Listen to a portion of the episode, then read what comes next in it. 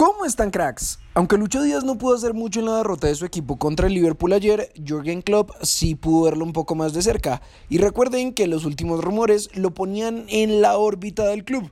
Por eso, Marca escribió un artículo diciendo: las ocasiones creadas por Díaz fueron tan claras que el entrenador alemán mostró su asombro. Luego de un certero pase de más de 40 metros que le puso Otavio en el pecho, las cámaras de la transmisión enfocaron al estratega y su cara fue de total admiración por lo que acababa de ver.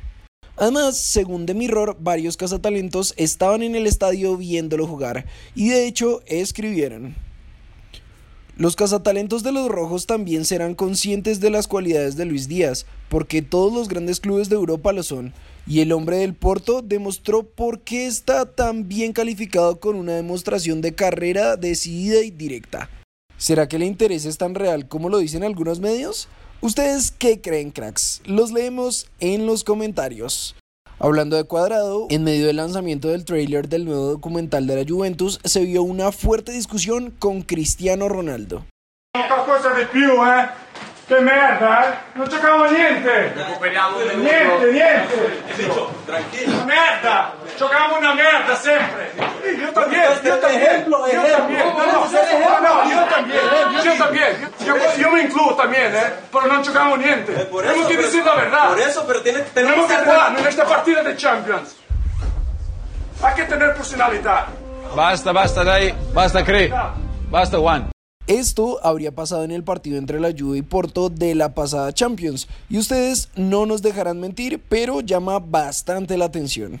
Seguimos en Italia, pues Duván y Muriel se metieron en el once ideal de sudamericanos en esta nueva fecha por la Champions League gracias a sus goles con el Atalanta. Y para terminar con las noticias de los nuestros por Europa, Rafa Benítez confirmó en rueda de prensa que Jerry Mina aún no está listo para volver a las canchas.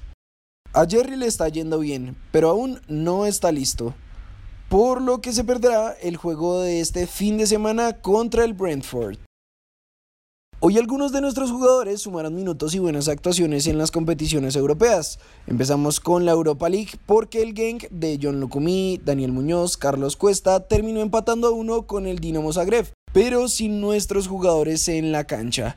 El Búfalo Morelos marcó un doblete y le dio la victoria al Rangers ante el Sparta Praga y Rafael Santos Borré estuvo 69 minutos en cancha en el empate a 2 entre el Eintracht de Frankfurt y el Antwerp. Por otra parte, en la Conference League, Luis Sinisterra jugó 85 minutos en el empate del Feyenoord contra el Slavia Praga y Davinson Sánchez estuvo todo el partido en la derrota del Tottenham. Hablando de nuestro central, parece que sus días en los Spurs están contados, o al menos eso dice el diario de Son, pues afirman que Eric Bailey sería el futbolista que Antonio Conte está buscando para ser el titular en la defensa del equipo, lo que dejaría con menos oportunidades a Davinson de las que actualmente tiene. Ayer en Argentina, Villa, Cardona y Fabra fueron suplentes y entraron unos minutos en el partido que Boca perdía con Independiente, pero desafortunadamente no pudieron rescatar a su equipo. En el video de ayer les contamos que Nacional se quedó con el título de la Copa Betplay y hoy les traemos las reacciones. Empezamos con Jefferson Duque que habló en el canal que no debe ser nombrado sobre el camino que llevó al equipo paisa a coronarse campeón. Pasamos por momentos muy difíciles y mira, hoy la alegría que tenemos.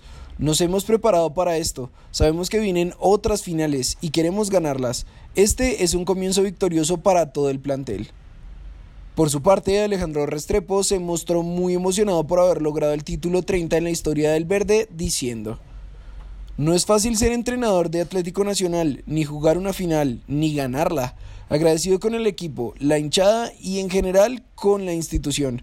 Disfrutamos de este momento, pero seguimos enfocados. Tenemos un plantel con sueños y que va por mucho más.